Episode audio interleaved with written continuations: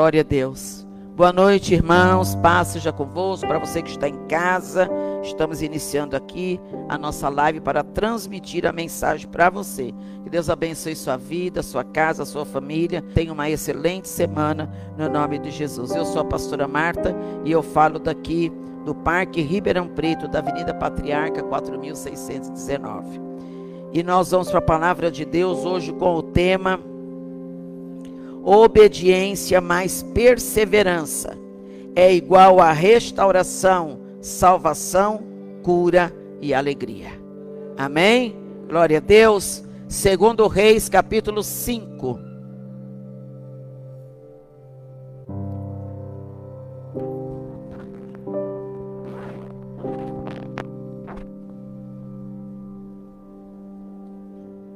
Glória a Deus. Segundo Reis, capítulo 5. Hoje eu quero falar para você do sétimo mergulho de Naamã. Olha que coisa, que coisa muito linda. A palavra de Deus, ela é revelada. Né? A gente prega sempre sobre os sete mergulhos de Naamã mas eu estava se meditando na palavra e orando para o Espírito Santo trazer a palavra desse primeiro domingo. O Espírito Santo bradou dentro de mim. Ele disse: pregue sobre o sétimo mergulho.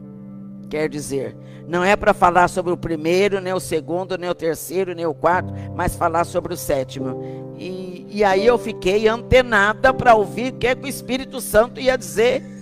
Por quê?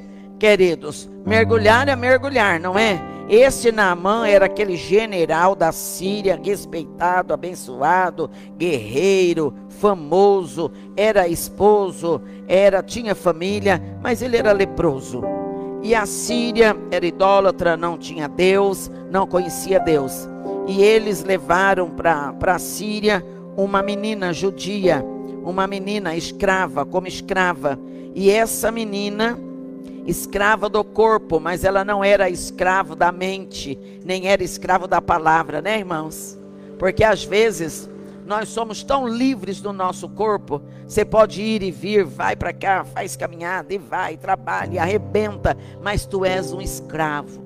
Tu és o escravo dos seus pensamentos, tu és o escravo das suas atitudes, tu és o escravo. Essa menina judia, ela era escrava. Ela foi tirada dos pais e levada para a Síria para trabalhar na casa de Naamã como escrava. A Bíblia diz que ela era uma escrava, mas ela era livre, o espírito era livre, a alma dela era livre. Ela sabia que aquilo que estava nela era forte e ela não se prendeu. E ela disse para a patroa dela: Se o meu senhor conhecesse o Deus do profeta, ele ficaria curado da lepra. Olha só, então era livre. Quantos de nós somos tão livres, mas não conseguimos falar de Jesus Cristo para ninguém, não é mesmo? Nós somos tão livre, tão liberal, tão, né, tão comunicativo, nós somos tão cheios de nós mesmos, mas não abrimos a boca para dizer nada de Jesus para ninguém. Mas essa menina, ela levou Naamã a ser curado. E aí o processo vocês já sabem. É segundo Reis 5, e eu estou falando a partir do versículo 10, resumindo. No versículo 10, na parte B do versículo, ele chegou até Eliseu.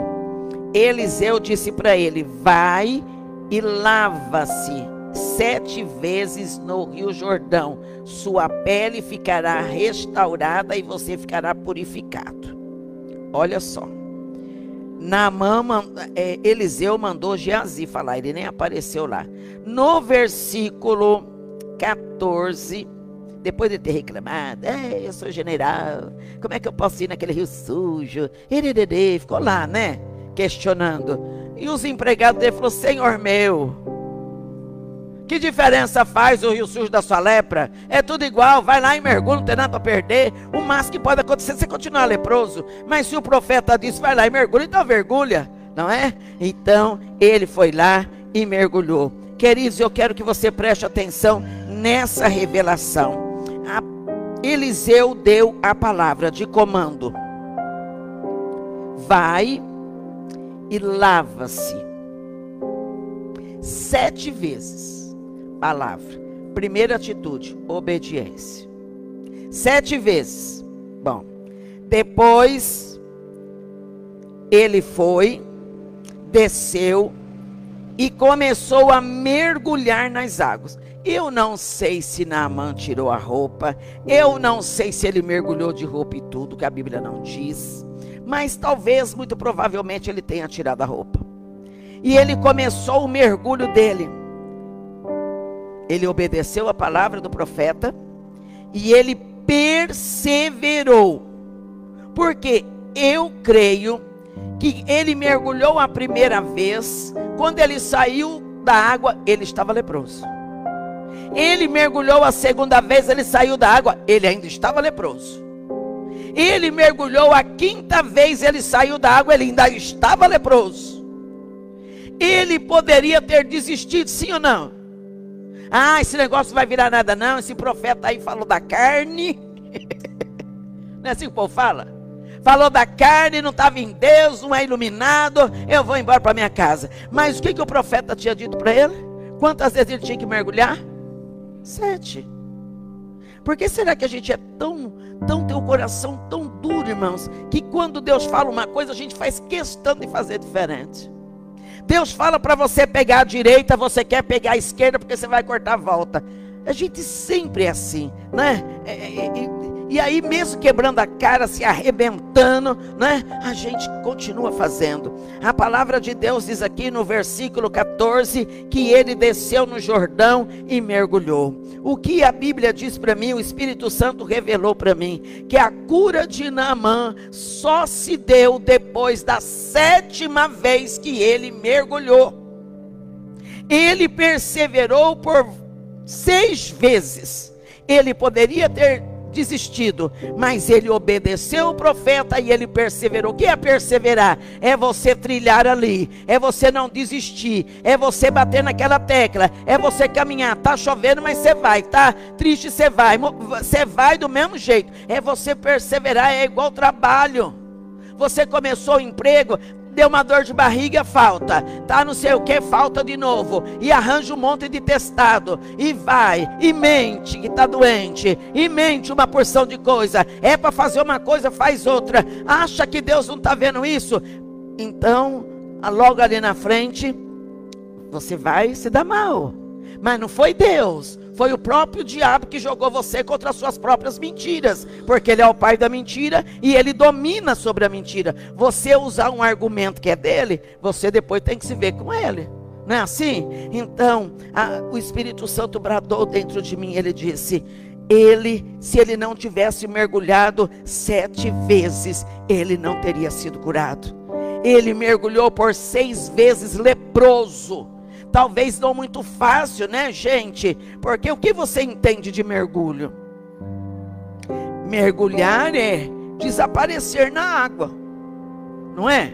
É você é, molhar todinho, desaparecer na água, e levanta, e desaparece, e levanta de novo. Eu penso que ele, né, não sei, é, é devia estar muito cansado e, sabe, e olhando para a pele dele e vendo aquela, aquelas feridas ali sendo molhada na, na água. Você já imaginou a cena?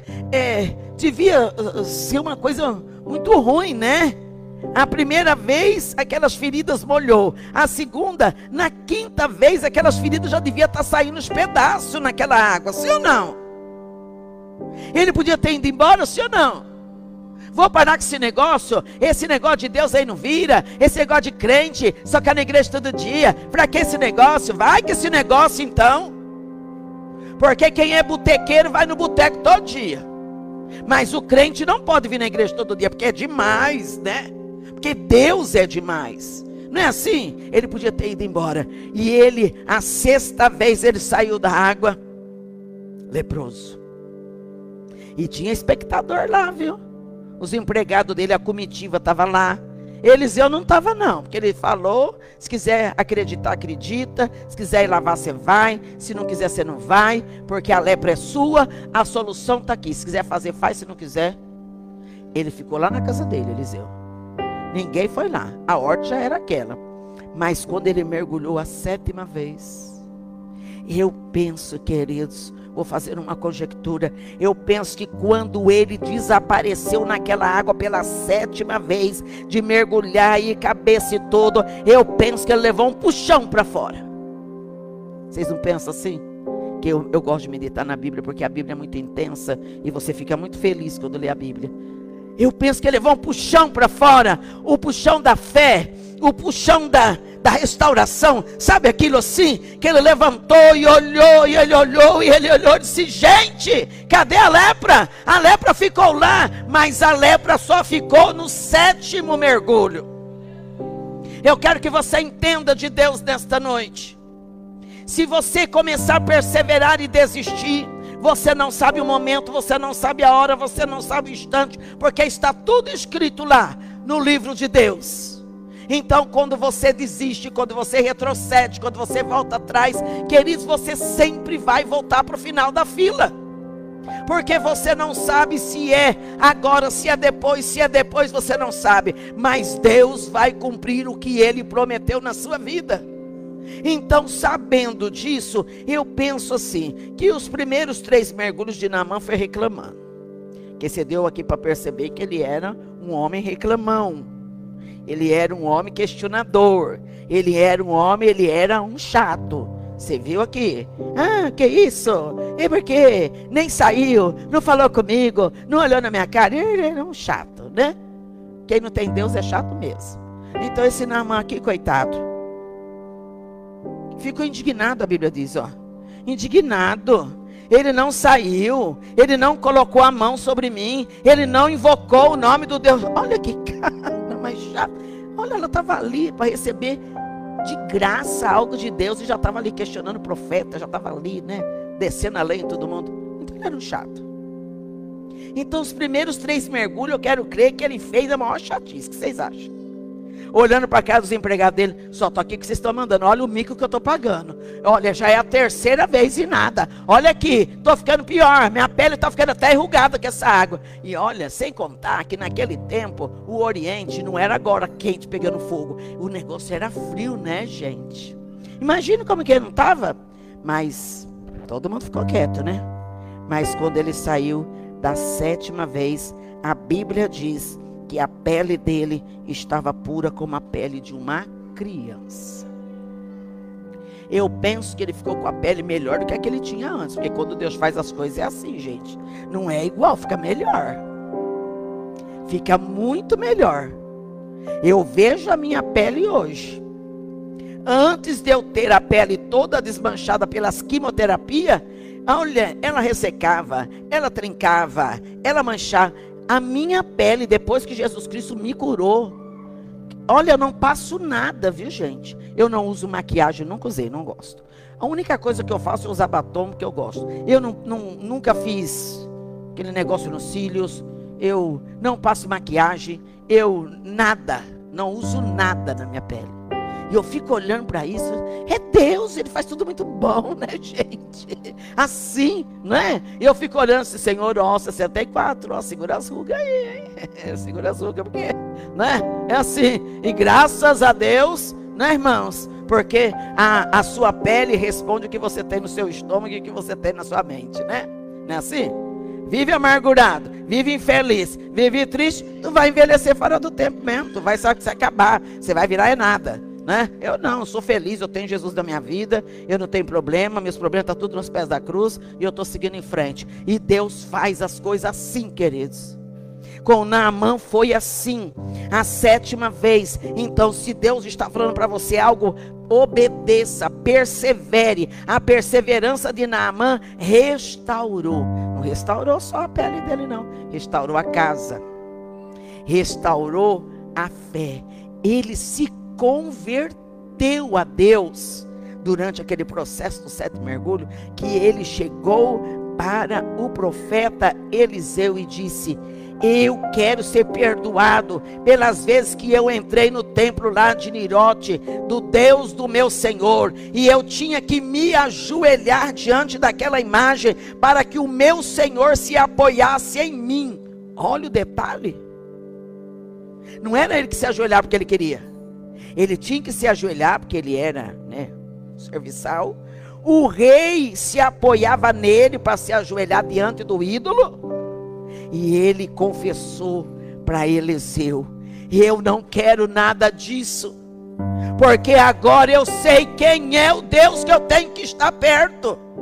E Eliseu disse para ele: Vá em paz, quer dizer, você está perdoado. E ele não podia fazer mais nada. Ele disse: Eu quero que você me deixe eu levar é, nas minhas mulas três carregamentos de terra daqui porque eu vou colocar essa terra lá na minha casa. Eu vou fazer o altar com essa terra aqui de Samaria. E eu vou passar a sacrificar no monte de Deus. Eu vou passar a glorificar. Quer dizer, o primeiro mergulho, Naamã reconheceu quem era. O segundo, ele reconheceu que era aquela água. O terceiro, ele reconheceu que ele não era nada, que a pele dele era podre. No quarto mergulho, ele começou a dar uma entendida. No cinco mergulhos, ele começou a reconhecer: ai, eu não estou aqui em vão, não. Eu não estou aqui pagando mico, não. Alguma coisa vai acontecer. No sexto mergulho, ele disse: ai, agora é tudo ou nada. E eu vou mergulhar essa sétima vez. E quando ele mergulhou, ele foi restaurado, ele foi salvo, ele foi purificado e ele foi redimido. Olha só que Deus poderoso. E nós não queremos perseverar em nada, queridos. Nós não queremos perseverar, nós não queremos crescer, nós não queremos, nós demoramos tanto para tomar uma decisão, né? A cura está na sua frente, Deus está aí molhando, mostrando para você. Hoje não é o Rio Jordão, hoje não é as águas, não é. Hoje é a água viva, Jesus Cristo, o rio que mana lá do céu, que corre e a gente ainda desdenha, não quer ficar perto dele. Queridos, em nome de Jesus, você perde muito por não andar com esse Deus. Você perde por não, queridos. Eu, eu penso assim, é eu tenho passado uns dias meio, meio diferente. E ontem de manhã eu não tenho hábito de reclamar em casa, nada. Não reclamo de nada. Não, nada. Não tenho hábito, não gosto, não sei. Tá em mim. Ontem só que o meu esposo já tinha perguntado duas vezes e fiquei sem graça de não dizer. E quando ele perguntou, você não está muito bem hoje? Eu disse, não estou bem. Ele disse, o que é que você tem? Eu disse, eu estou sem ar, não tenho ar. Eu respiro, não entra ar dentro de mim. Eu respiro, só entra um pouquinho, eu quero ar. Eu preciso respirar. Até eu falei com ele, será que eu estou com essa maldição desse diabo, desse Covid? Eu, eu preciso respirar, eu preciso de ar. E eu quis falar e já entrar em pânico. Mas eu tenho domínio próprio muito sério. Muito sério mesmo. E ele ficou olhando assim. E, e eu disse: Não, mas tá tudo bem. É, Deus é na minha vida. Aí eu não sei, lembro se a gente ia almoçar, não sei. Eu peguei, saí da mesa e fui para o meu quarto. E eu sentei lá e digo: Deus, eu tenho um pânico dentro da minha alma. Esse pânico é o quê? É o pânico que Satanás quer colocar em mim? É o pânico de alguma coisa que vai me acontecer?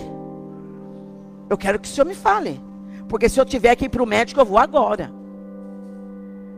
Porque, irmãos, era uma coisa, esses últimos três dias, só Jesus, não podia nem deitar. Eu tinha que ficar sentada e ar. Ai, só no nariz tampava o nariz, não entrava o ar na boca, e a voz sumia. Sentei, falei isso com meu pai e fiquei lá. De repente, meu pai disse para mim assim: sossega, sossega, respira a paz que você gosta de pregar, recebe a paz que você gosta de anunciar. Respira paz, que eu sou com você. Você não tem nada, você não está com nada. Respira paz. E veio nome de um remédio na minha mente. Pá. Coisinha boba, coisinha de, de poeira, essas gripe. Mas. Liguei na farmácia.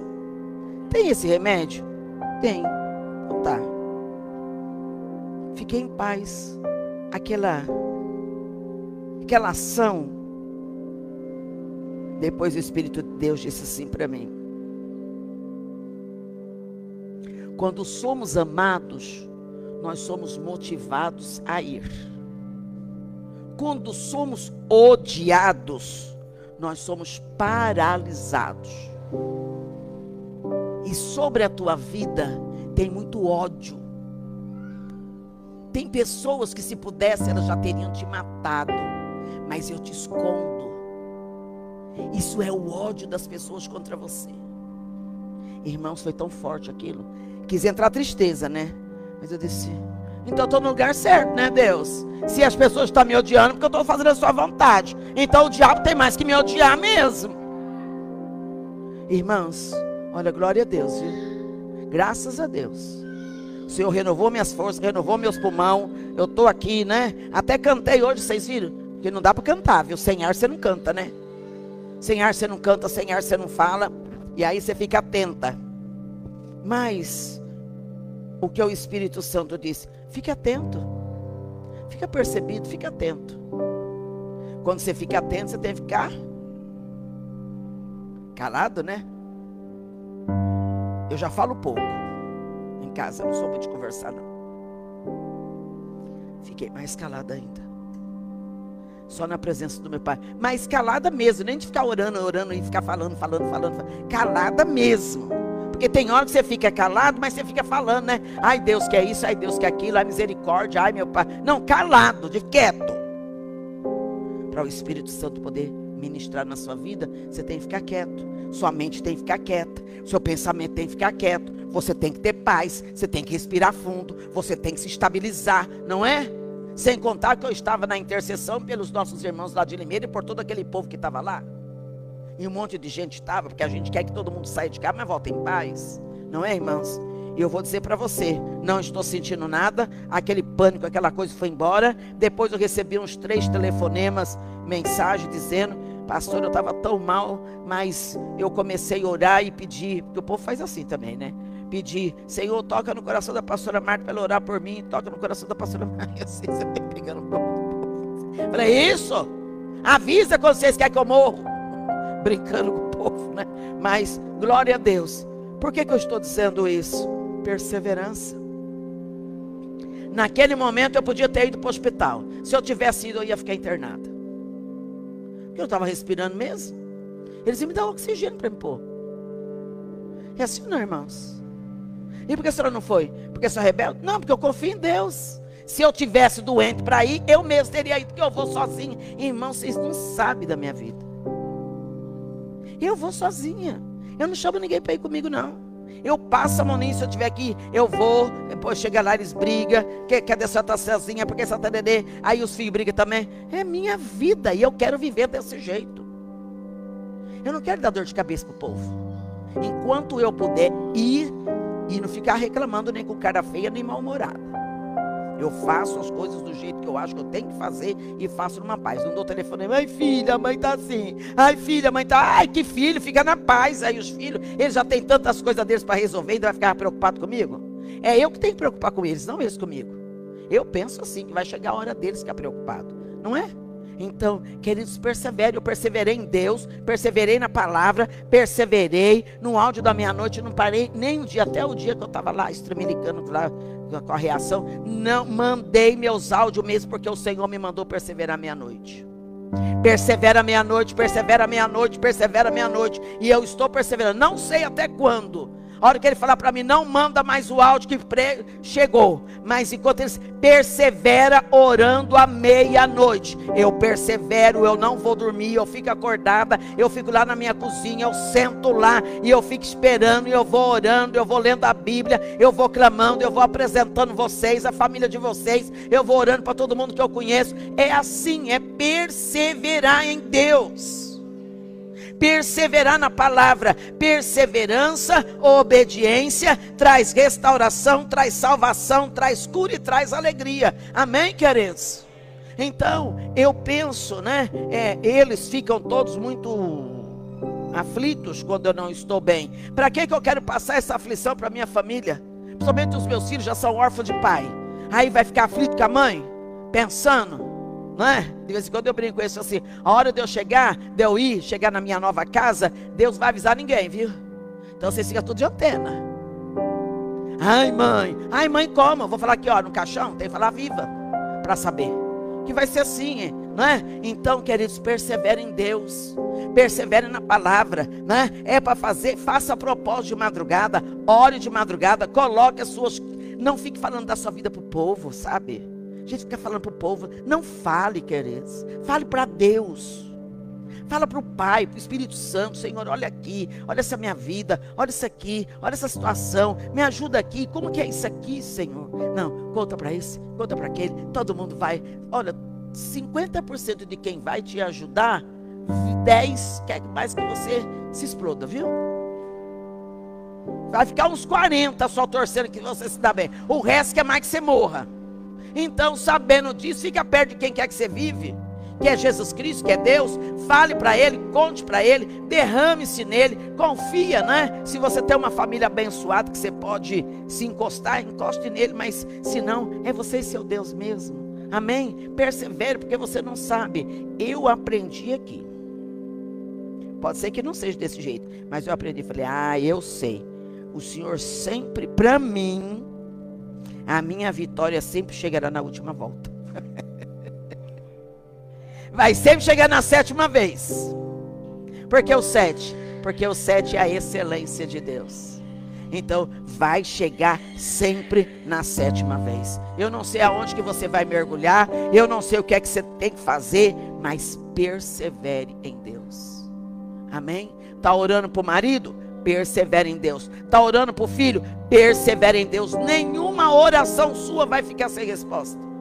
A palavra que você pedir a Deus orar não voltará para você vazia, mas vai fazer o que apraz no coração de Deus. Persevere na oração, persevere crendo, não desista.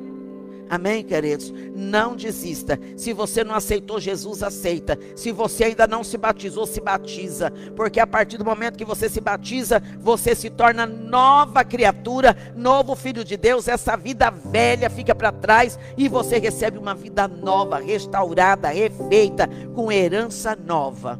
Amém? Não é herança de família, né? Porque se a gente vai deixar a herança, ainda vai provocar briga, né, gente? Uma velha casa para 10 sim brigar, se matar por causa de uma casa. Né? Isso também não é herança, porque herança que se acaba não é herança. Não é assim? Sua casa se acaba, seu carro se acaba, isso não é herança. Herança é uma coisa que não acaba. Tanto não acaba que a única herança que tem na terra somos nós. Porque a Bíblia diz que nós, os filhos, somos herança dele. E nós somos eternos. Quando a carcaça tombar aqui, a nosso espírito vai lá para o Pai nós vamos para a eternidade. Agora sua casinha, seu carrinho, ixi, amanhã se dá uma batida ali, ó, acabou. Casa dá um terremoto, cai tudo, ó. Herança de quê? Herança de quê? Vai deixar aí umas porqueiras para o povo tudo se matar por causa de uma casa velha? Dez filhos para uma casa? Lá em casa todo mundo já ficou sabendo. Quem quiser casa aqui, compra, porque essa daqui não é de ninguém, é minha. Acabou. Essa é herança minha que eu conquistei. Agora, quem quiser casa, compra. Eles já compraram a casa deles. Pronto, para não ter aquela. Ah, não é? É minha. Ah, vai dividir. E os irmãos tudo brigando. Ah, que isso? Vão trabalhar todo mundo e vão comprar suas casas? Não é? Que é a melhor coisa? Então eu quero que você fique com essa palavra nesta noite. Naamã, ele foi curado a sétima vez. Então o sétimo mergulho é a sétima volta é Faça. A minha mãe, ela tinha um propósito de oração que ela fazia. Qualquer coisa que aparecia na vida da minha mãe, não passava de três dias. Qualquer coisa, irmãos. Qualquer situação, qualquer problema, qualquer coisa. Ela tinha um propósito que ela fazia sete horas de oração. Ela tirava 15 minutos de cada hora e entrava no quarto dela orava 15 minutos e saía. Depois, na outra hora, mais 15 minutos. E ela contava as sete horas. No final daquelas sete horas, ali. Isso é um propósito dela, que ela fazia mesmo. E às vezes, para dar uma complicada, ela fazia sete horas da madrugada. Ela começava meia-noite e. Acordava de hora, de hora em hora, 15 minutos. De hora em hora, 15 minutos. Ela era uma intercessora, uma mulher de oração. Ela tinha propósito, tinha meta. E eu aprendi com ela a orar. Não tenho preguiça de orar. Eu gosto de orar. Não sei orar. Mas eu fico ali pedindo para o Espírito Santo me ensinar. Amém, queridos? Então, se você tem orando muito, você tem bastante poder. Orando pouco, você não tem poder nenhum. E se não orar e não ler a Bíblia, lascou de vez. E se ler a Bíblia e não orar, lasca também. Porque ler Bíblia sem a unção do Espírito Santo, tu está procurando ser louco. Vai lá no Santa Teresa, dá uma voltinha lá. Não sei se pode entrar agora. Antigamente podia. Agora eu não sei. Vai lá. Aquela loucaiada lá, tudo falando a Bíblia. Eles falam o salmo, eles falam a palavra, e eles falam, sem ler, viu? Porque quando você lê a Bíblia sem temor, sem reverência, Satanás transtorna a palavra para você ficar louco. E louco não vai ser salvo porque está escrito na Bíblia. Você vai entender? Isso aqui é com temor, ó. Não é celular do lado ligando e lendo versículo e olhando o celular. Não é na frente da tele. Não, não é, viu? Isso aqui é a boca de Deus para dirigir a sua vida. É a palavra de Deus. Aqui tem tudo que você precisa. Ensina a fazer manteiga, ensina a fazer bolo. Aqui ensina a fazer de tudo. Aqui. Amém? Fica de pé no seu lugar. Quanto tempo você vai mergulhar? Eu não sei. Mas seja o que for. Queridos, todas as coisas da Bíblia ela foi muito pontual, né? A cura de Naamã ela foi muito pontual e exclusivo. Por quê? Na Bíblia você não vai ler que mais ninguém tenha mergulhado sete vezes. Você já leu? Tá pontual, exclusivo. Quantas vezes Pedro andou por cima das águas? Pontual, exclusivo. Quantas vezes o mar vermelho foi aberto?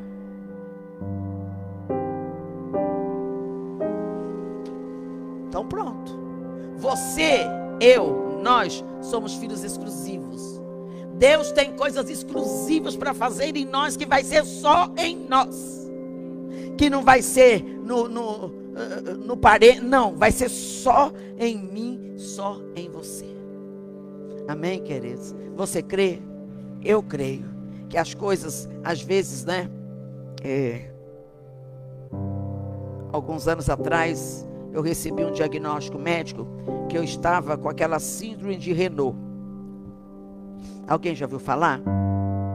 Ela síndrome de Renault, ela congela.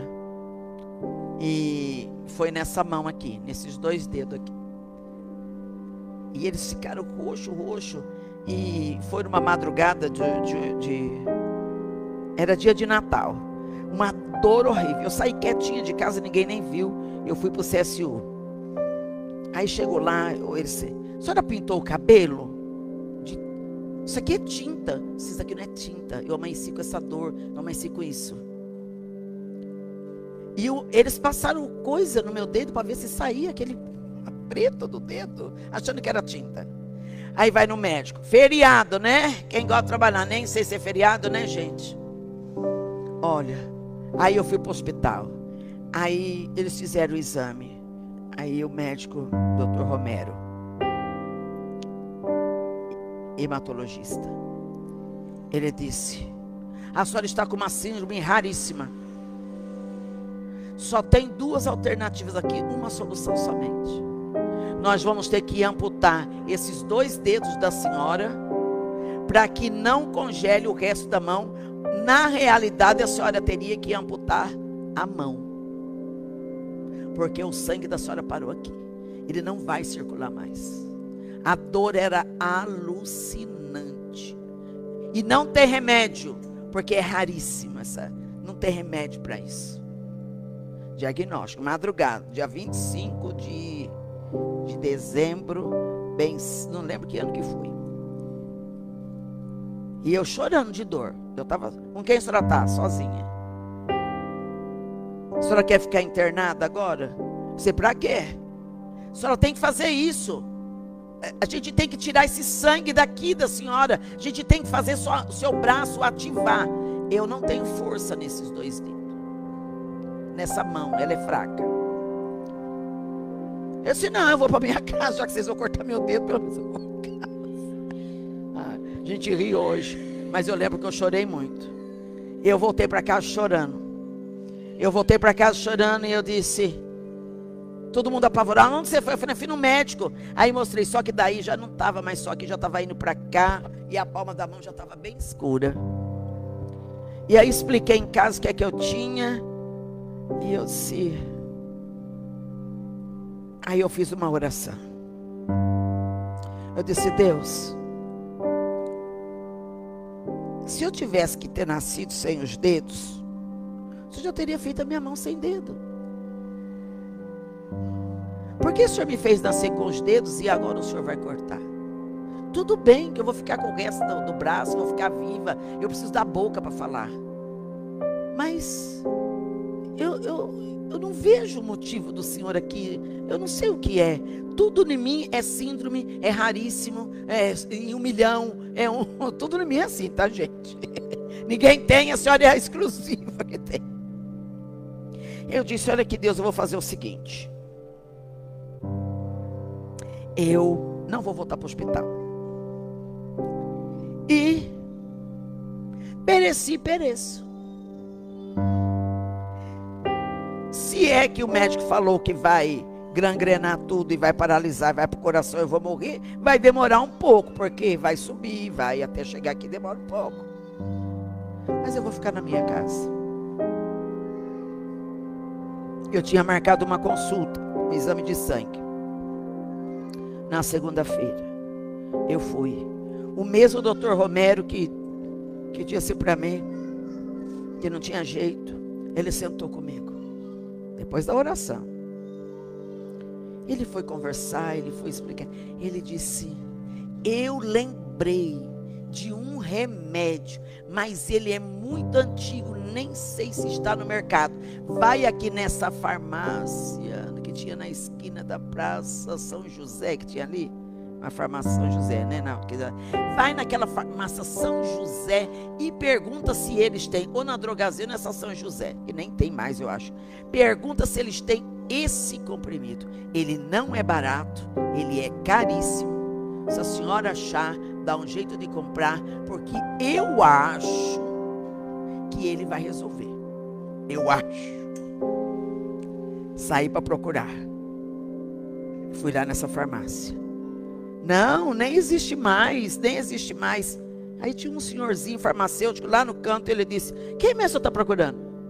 Esse aqui. Nossa, mas quem foi que passou esse remédio? Ó, oh, esse remédio é antigo, ninguém procura mais por ele. Parece que aqui tem uma caixa. Mas só vem dois comprimidos na caixa, ele é muito caro. Irmãos, tinha um comprimido dentro da caixa. Um. Porque ele tinha vendido um que a pessoa não tinha dinheiro para comprar os dois.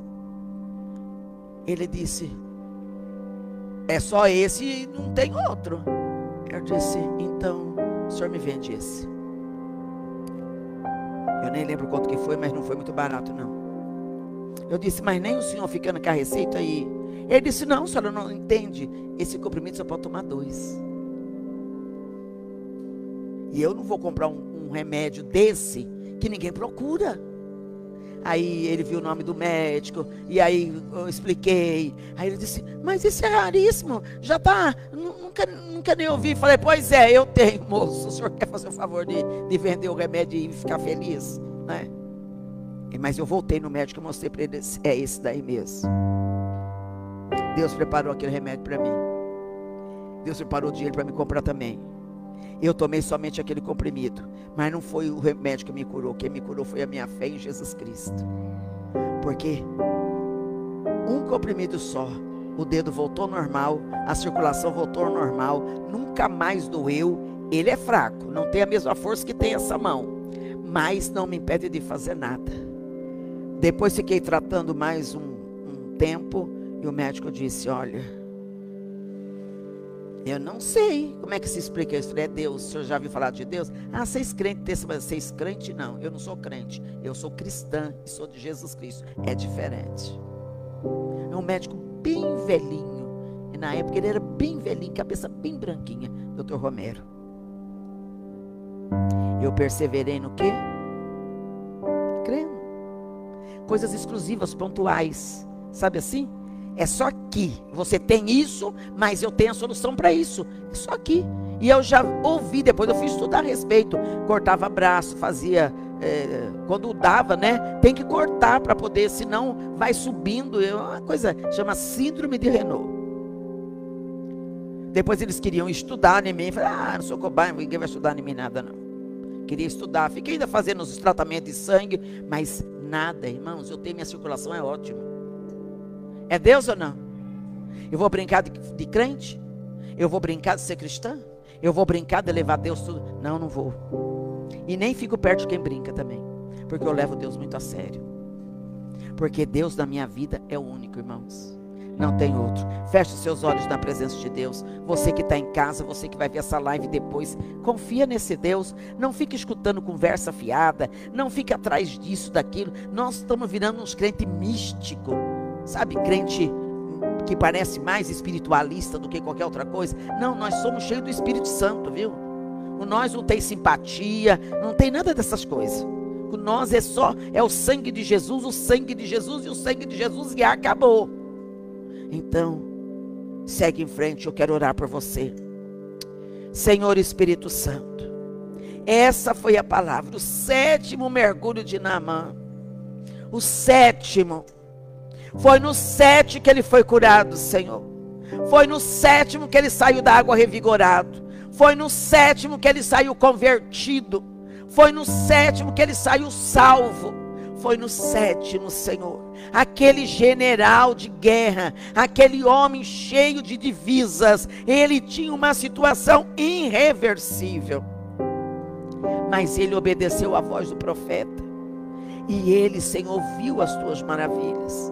Hoje nós estamos aqui bradando para os seus filhos, ensinando os teus filhos a obedecer a sua palavra, ensinando a obedecer os seus mandamentos, ensinando a andar, Senhor, dentro dos teus preceitos. É pegar ou largar, Senhor porque se eles obedecerem e perseverar, eles vão ver a restauração. Se entrar no ouvido, sair por outro, eles não vão ver nada, meu Pai. Mas se o Senhor não der, quem é que vai dar para nós?